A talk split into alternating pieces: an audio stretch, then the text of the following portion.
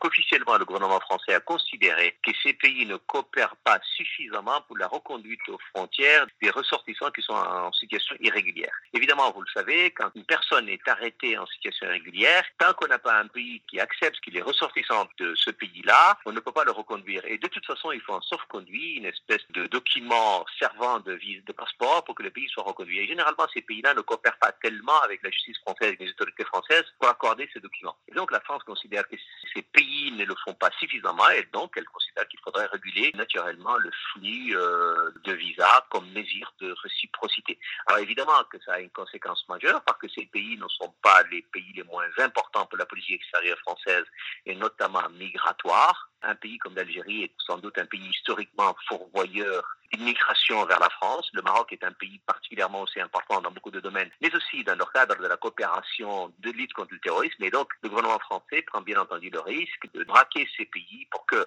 non seulement la politique migratoire ne se fasse plus parce qu'il s'agit là d'une situation qui va être assez compliquée pour eux, mais en même temps, il risque ces pays-là de ne plus coopérer comme auparavant dans la lutte contre le terrorisme à titre d'exemple. Pensez-vous qu'à cause de la décision de la France, les pays du Maghreb finiront par accepter leurs ressortissants? Je ne suis pas convaincu que la situation se pose dans ces termes. Personne ne peut soupçonner ni accuser les trois pays du Maghreb de ne pas accepter leurs ressortissants. La question n'est pas là. La question c'est accepter leurs ressortissants et à chaque fois que le gouvernement français veut expulser quelqu'un, il lui accorde un sauf-conduit. Si en politique intérieure française, cela a une incidence. N'oubliez pas que dans les pays d'accueil eux-mêmes, cela a une incidence aussi. Et donc, très souvent, les gouvernements successifs ne collaborent pas beaucoup avec d'accorder un document à des gens qu'ils ne connaissent pas toujours, dont ils ne maîtrisent pas toujours ni le départ, ni l'arrivée, et puis n'ont pas tellement envie d'être une espèce de supplétif supplémentaire pour les préfectures françaises et des spectacles, y compris de leurs ressortissants. Mais enfin, très souvent, c'est dans ce dont il s'agit. Et puis, euh, on ne peut pas ne pas soupçonner parfois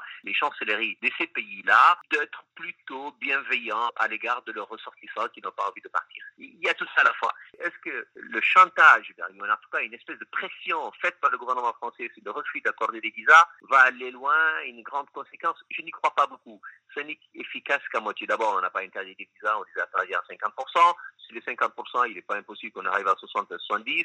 Et en réalité, le taux de refus actuel doit être lui-même de toute façon pas loin de ce taux-là. Et donc, quand on est à ce taux-là, en réalité, la mesure soit être une mesure de feu de paille politique sans une incidence réellement forte sur le terrain. Peut-on craindre une détérioration des relations entre la France et le Maghreb? Non, détériorer, je n'y crois pas tellement. Je pense que ça va peser, c'est évident, ça va peser. Mais après, les trois pays ne sont pas les mêmes, il faut les prendre un à un. L'Algérie a incontestablement un vrai risque d'escalade. C'est-à-dire que les Algériens ont d'abord une relation compliquée avec la France, et pour cause, elle est historiquement assez compliquée. Et donc, il n'est pas impossible qu'on arrive à une position algérienne qui peut se radicaliser totalement. Et en effet, cela peut avoir une conséquence évidemment entre les deux pays. Pour le moment, on est sur des mesures assez légère et pas très compliquée. Donc les Algériens vont sûrement réagir.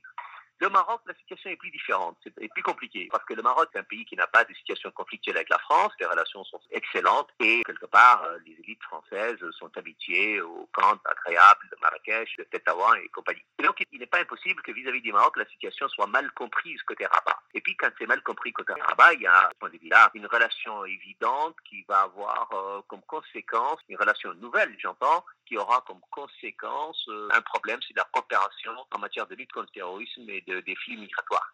La Tunisie, elle est différente. La Tunisie, d'abord, elle traverse elle-même une situation politique très compliquée, une situation sécuritaire très compliquée, je ne suis pas sûr qu'elle ait les moyens et le luxe de se mettre à dos, à ce moment-là de son histoire, une coopération importante avec le gouvernement français. Donc, les trois pays, oui, il peut y avoir sans doute une tension.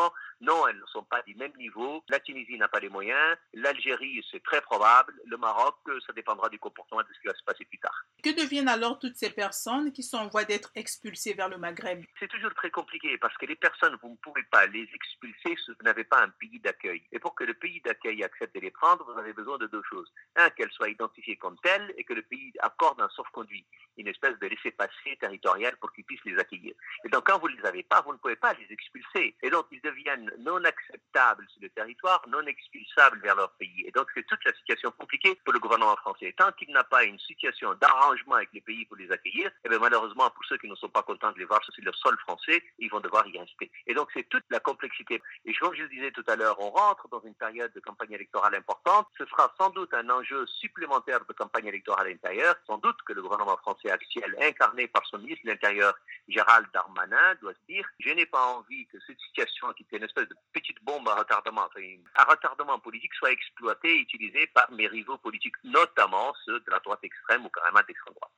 La décision de la France, qui survient à moins de sept mois de la présidentielle en plein débat sur l'immigration, est-elle un peu connectée à la politique? Une situation comme ça, on ne peut pas la déconnecter de la politique intérieure française. La présence d'un candidat comme Éric Zemmour à l'élection présidentielle, suivi de Madame Le Pen et d'une partie de la droite qui se radicalise aussi, met sans doute l'immigration au cœur de l'enjeu de la campagne électorale. Et donc j'ai du mal à penser que dans une petite arrière-pensée politique, il n'y ait pas ce sentiment-là qui soit pris en compte.